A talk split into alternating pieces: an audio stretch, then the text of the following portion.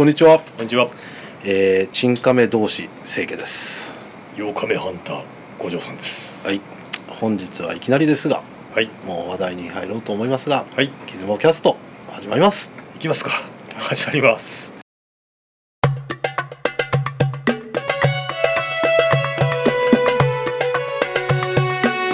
つもキャストはい。はいえーとですねあのー実はあのーなんかニュースでですねニュースで、デジカメウォッチを見てたらですねはいはい。富士カラー F2400 が未来技術遺産に登録とニュースになってましたほう。これはえー、9月の3日ですか？ああびっくりすごいですね。何なんですかねこの。まずねえ未来技術遺産は初めて知りましはい。これ何ですか一体？たなんか 今なんとか遺産？はい、はい。世。界遺産とか。まあ流行りですよね。何でも世界遺産にしたくなるじゃないですか、えしかしね富士カラー F2 を4 400を未来遺産にしてみそのみ世界遺産とかね。ー、はいはい。あんなのの類さどうすんだろうって正直思うとこあるんですよ。つまり残すんですか？てかないでしょ。ないでしょ。あのていうかあ腐ってるでしょ富士カラー F2 なんてないですよね。だからこれ登録されたらええ。税金を使ってねえあのずっと製造されるとか。えやってくれたらいいですけどね。うん、だといいんですけどなんか昔にねあったものを改めてこんな技未来技術遺産に登録してたりしてねまあ富士から富士カラーが、まあ、有名になりますけど、ええてかフィルムそのものがねいいですね。だって富士から4ハンドレットですよこれ。うん、あれですよ。ゆるブリンナーです。よゆるブリンナーですよ。五条さんですけど。ゆ僕も好きですけど。ハッピーニューイヤーのゆるブリンナーですよ。ハッピーニニューイヤヤーー富士からハッピーニューイヤーお正月。ハッピーニューイヤー。ハッピーニューイヤーハッピーニューイヤー。あの F2 ですよへえすなんか知らんけど嬉しいですね。私なんかとしては。ね、まあいろいいろ他に詳しい文章があったんですけど何がすごいのというのが、ええ ISO100 が普通の時代に400にしたと、えね、えそのすごい技術で、はいはいはい。なんかそのなんか受光その粒子のねえあの改造してねえええあの確か世界初のカラーネガのうん400だったんですよね。確か。だからそのでまあ画質も落とさずに400にしたとはい。ことが功績なんですけどえでもねこれはね結構ねあの時代を変えたのは間違いなくてねえうんあの ISO 感度が上がれば上がるほどカメラが変わっていってるんですよね。ほう。まあ、簡単に言ったらねあのレンズがだんだん小さくなってくるんですよ。つまりコンパクト化していくみたいな。つまりその昔 ISO 感度がたが低い時期のフィルムのね、まあ、レンズがでかくないと使い物にならんわけですよ。F1 点いくつとかにしちゃうわけよ。うーんちょとこっとろが私は微妙なところがあるんいやいやいや、ねだからね、え好み云々じゃなくて、えその小さくしても良くなってくるから甘えていくわけメーカーで社会深度が広い方がピントが合うっていうのが、まあ、技術者的考えなのよ。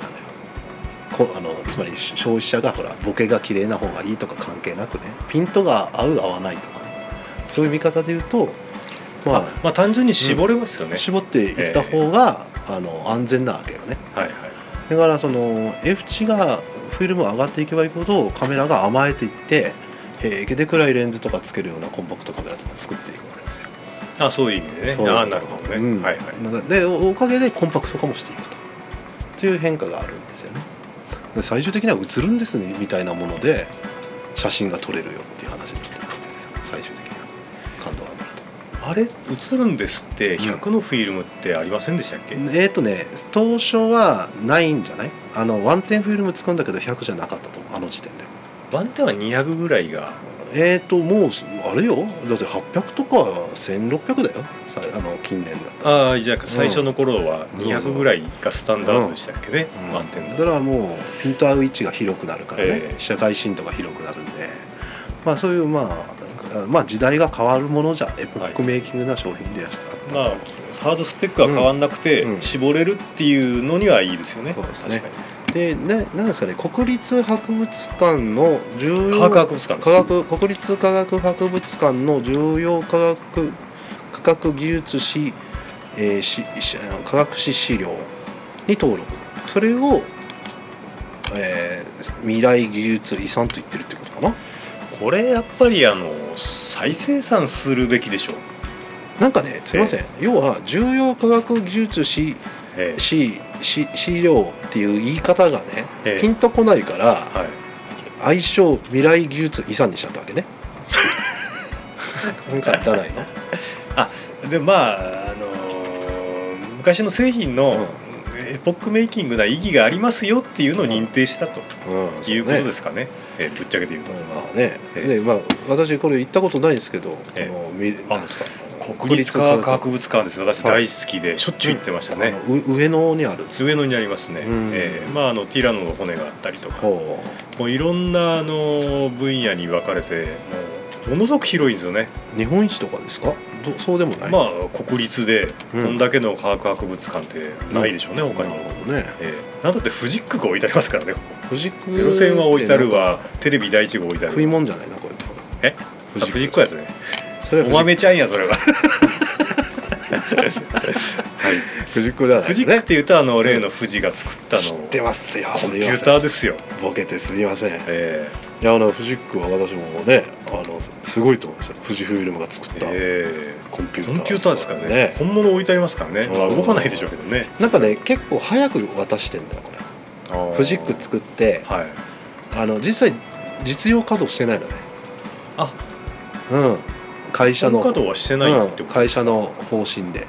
それでえあのもうどうしようっつって早めに渡しちゃった。富士フイルム。えこれを使ってうん。実際にケースレンズ計算ってやんなかったんですか、ね、やんなかったらしいですよ。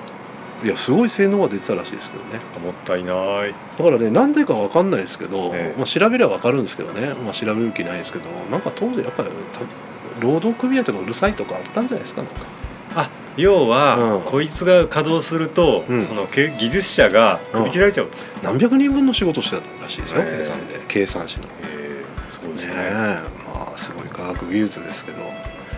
まああのまあとにかくフィルムが選ばれたことを我々はちょっと喜んだ方がいいですね、まあそうかもしれないですね、どうせなら作ってほしいと。でもあの科学博物館は行った方がいいですわかりました。ここにい行か行って、うん。胸熱にならないやつはダメですよはっきり言って、なるでしょうね。えなりますよ、ああぜひ行ってみます。ええ。はい。まああのあとですね実は今回話題で科学技術ということではい。あの私ちょっと最近気づいたことがあって。最先端の科学うんそうはい、うん蛇腹ははい、最先端ですちょっと微妙ですね。はい、まで五条さんが蛇腹カメラ用持ってくるわけじゃないですか。はい、じゃあ悪いですね。ななんでこんな古いものってやっぱちょっと思うとこあったんですよ。ほうほう。でね蛇腹はね果たして本当に古いものなのかなっていうふうに思っちゃっていろいろ見てたらですねえ実は逆に蛇腹は最先端だったんですよ。蛇腹技術の。っていうのに気づきました。えほう。それはまたどうして？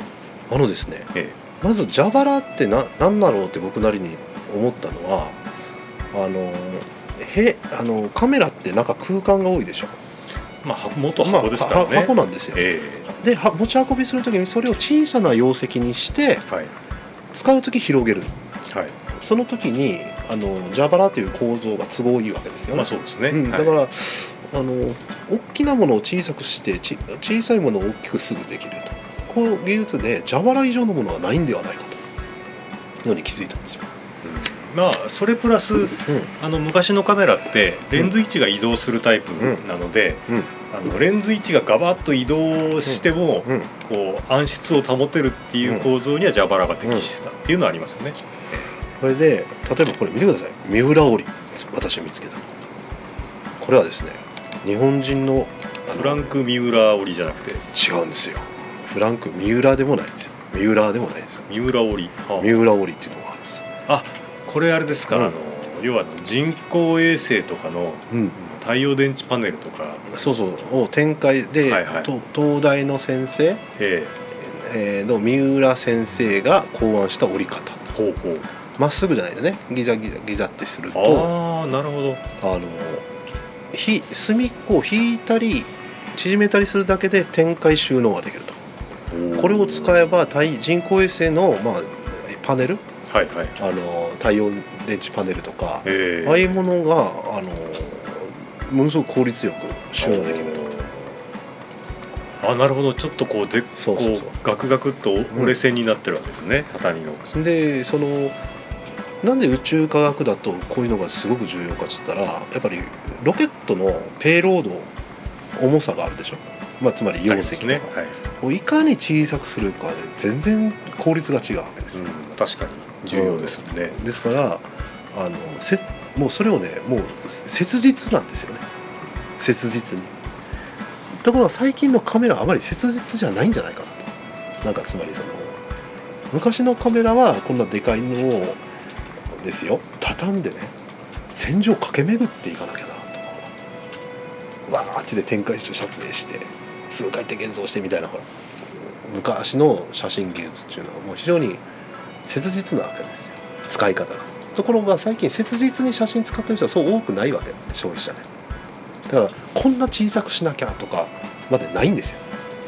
ある程度でかくてもほら首からブランブランって歩きゃ可愛いでしょみたいな。言い過ぎですけど。なんかイオスキスの最新のやつって、世界最小の最軽量の一眼レフだって見たんですけど。そあれよりもっと小さくてね。じゃあヨースキスがまあ世界最小一眼だとしますよ。はい。蛇腹技術導入したらもっと小さくできますよ。そういうことですよ。あれ一眼ですよ。一眼を蛇腹技術でもっと小さくする。例えばそのほらレンズも筒筒がたくさんついてるでしょ、はい。ニャーニャーって。えあれをみんな蛇腹にしたらビュッてもっとピッ厚さ2ミリとかになるかもしれないですよ。あれどうなんでしょうね、ニャーニャーってね。ええ。でカメラは所詮なんか空洞が多いんですよ、まあ、そういうことになりますよね、まあ空洞ありますよね。はいまあ、バッテリー最近大きいですけど、えだからねその空間をとことん縮めるという時に折り紙みたいになるのは発想として間違いじゃないんですよ。というので気づいたといあまあ畳むにはですね。畳むっていうことはね、ですからそのだんだんなんか80年代入ると蛇腹を導入しながらね蛇腹っぽく見えないようにすることが結構多くなってなんかね蛇腹古いっていう感覚が出たんだと思うんですよ。70年代ぐらいから。まあ古いかあの形でね、傷みやすいっていう欠点はありますけどね、うん。ええ。だからあんまり外に出したくないとか、あー。でまあうんだけどほら筒とか使ってモーター制御でニュニュニュってし、まあ、ズームとかするでしょ？それは宇宙に行くならあれはダメだってことです。よもっと縮めなきゃならんし望遠鏡。なんですかね。そら小さい。いくら何何十億とか燃料代変わっていくんじゃないですか？その小さくするのそれは切実なんですよ。いやそうなんですけどそうなんでしょうけどレンズの構造自体がですねそのどうなんでしょう？いやそれはもう考えれば考えるほどさミウラさんみたいな人は頑張らなきゃいかんわけですよそれは。ねその蛇腹でズームレンズをですよ。レンズが枚数が、ね、30枚ぐらいありそうなズームレンズでもあの蛇腹でうまくピピピピピピピピってでポケットに入るぐらいのそういうことをやってほしいということですねやってほしいと。やってほしいと。だから決して蛇腹が限界があるとかね思わだって限界ないじゃないですか。宇宙に行く。宇宙はなべちゃいかんっすよ。宇宙に持っていくぐらいのもさあね。安倍さんはハッセル持ってたみたいですけど。のね。でまあよくいろいろいろいろ見てたらね今度はその蛇腹っていうのは例えば配管とか土管とかそういうものっていうのにまあば現実バンバン使われてるわけですよ。あまあフレフレックスパイプみたいなやつですね、はい。だからそのね土管なんかでもあの蛇腹使ってねあのするわけよ。今やっぱり運んで、まあ、トラックでねわーって運んで展開して工事するわけだからあんなコンクリで作った土管をね持って歩くのダサいわけですよ。あんな重いでかいのでビャッて縮んで現場で広げてつなげて。フレックスパイプが縮むかどうかってまた別の話のような気しますけどね。まあそうですかね、まあ、とにかくあの蛇腹技術っていうのは決してね古い消えていくものではなくて実はカメラの中だけなんですよ。私は気づいたそういうふうに思ってるの蛇腹がいらないと。あまあそこは分かりますなんと他のはい分野はそうじゃないんですよ、い。や私は蛇腹に対しては、はい。単純に歴史が長い技術としか思ってないんで、はい、ええ。そうなんですよね。えでねそこで。えたまたまカメラではうん。ちょっと下火になっちゃったなというところですかね、なんか見た目がかっこ悪く感じません？なんかその、まあか、今の基準で言うと。なんか蛇腹ってね。私は特にないです。でもねそのなんていうの？かなその要は普通のカメラっていうのはねやっぱおしゃれなとこもあるからまあ今風の持ってた方がいいと思う人がいる蛇腹おしゃれじゃないですか？ねそこで。蛇腹おしゃれじゃないですか、例えばねえあの宇宙カメラはどうかとか宇宙で人工衛星あの宇宙船につけるようなカメラはどうかって言ったら話別なんですよ。要はねイオスキスなんかぶら下げん絶対はっきり言うと。そのなんですか？あのああの人工衛星。え宇宙だったらハッブルじゃないですかね。ハッブルも蛇腹技術あるかもしれないですね。アンテナ部分にあるかもしれないですね。そうだからねあでも電波望遠鏡って筒いらないかもね東京がね。要はあれ反射式でしょうんほとんど。うん今のやつって。だからだからまあでかさでうん。大レンズでっていうあのノリでしょ。だから、ね、ミッションクリティカルな現場と言いますけど、ええ。そのまあ空を飛ぶとかね。あのそういう分野になるとね決してイオスキスとかような一眼レフの形は不利なんですよ。あれコンシューマーですから。そうですよね今週は、だけどもうそういうミッションクリティカルな現場では蛇腹が生きる道があるんではないかというふうのを最近考え始めた考え始めたんですか？そうです。あのようなカメラを考える人とかああの実際売るかは同志。そうです。だからねもう道カメラの道を考えるとね未来のカメラはどうなるんだろうと。いろいろ想像するわけ。うん蛇腹になるとは言いません。ただ今のまま未来が今のカメラの未来を誰もが想像できなくなってるわけですよ。形をうね、ん。確かにですうん。ね、でもねもしかしたら GoPro かもしれないですよ。今の最先端のカメラがね。そんな気もします、うん、はい。だからあのだからね、まあ、一眼レフのカメラが理想のカメラの形とも思わないですし未来のカメラはこうなるかなっていう中にその蛇腹がやっぱり最近研究テーマなんですよ。なんかある意味、そういう方面に考えるのってちょっと疲れてる感じがしません、なんとなく。うん、結局、うん。結局その今のカメラの方向、デジタル化うん。ししたしちゃったじゃないですか、うんそれって要はフィルムカメラのノリを結局続けざるを得ないみたいな、あれがカメラなんだっていう、うん。もうそういう概念でうん進むしかないよねっていう感じがみんな感じるんですよね。まあユーザーもメーカーもね。ええやっぱりユーザーもメーカーもうん。だからもう突破口をねやっぱ見つけたいわけよ私は。将来のね。おー。でそれで蛇腹がそのそうだとは分かんないですけど蛇腹自体はやっぱり優れた技術だというのを認識したと最近ですね。あのあなるほど、ということで私の言いたいことはこれは終わりです。まあ、要はその蛇腹がカメラ,、まあ、カメラの世界では蛇腹古い扱いされてるけどそうじゃねえよと。違うじゃね違うんじゃないかと。あまあそういうところですね。五条さん自信持ってくださいと。蛇腹素敵なんだよと。蛇腹おしゃれですよ。私たちの国で ごちそうですよって誰やそれ。何何それ？えフランソワーズ・モレシャンの昔そういうギャグがあったんですよ。私たちの国ではごちそうですわよとかいう。CM で。誰も知らないって。はいはいまあ今日は今日わりましょう。はそんなところで、ははい。い。えー、と今日はですね、えー、とまず富士から F2 4脚の話と、はい。蛇腹は古いもんじゃないんだというというね。ね、清家さんのお話をちょっとお送りしました。はい。それではまあご意見とあったらお待ちしております。ではさよなら。さよなら。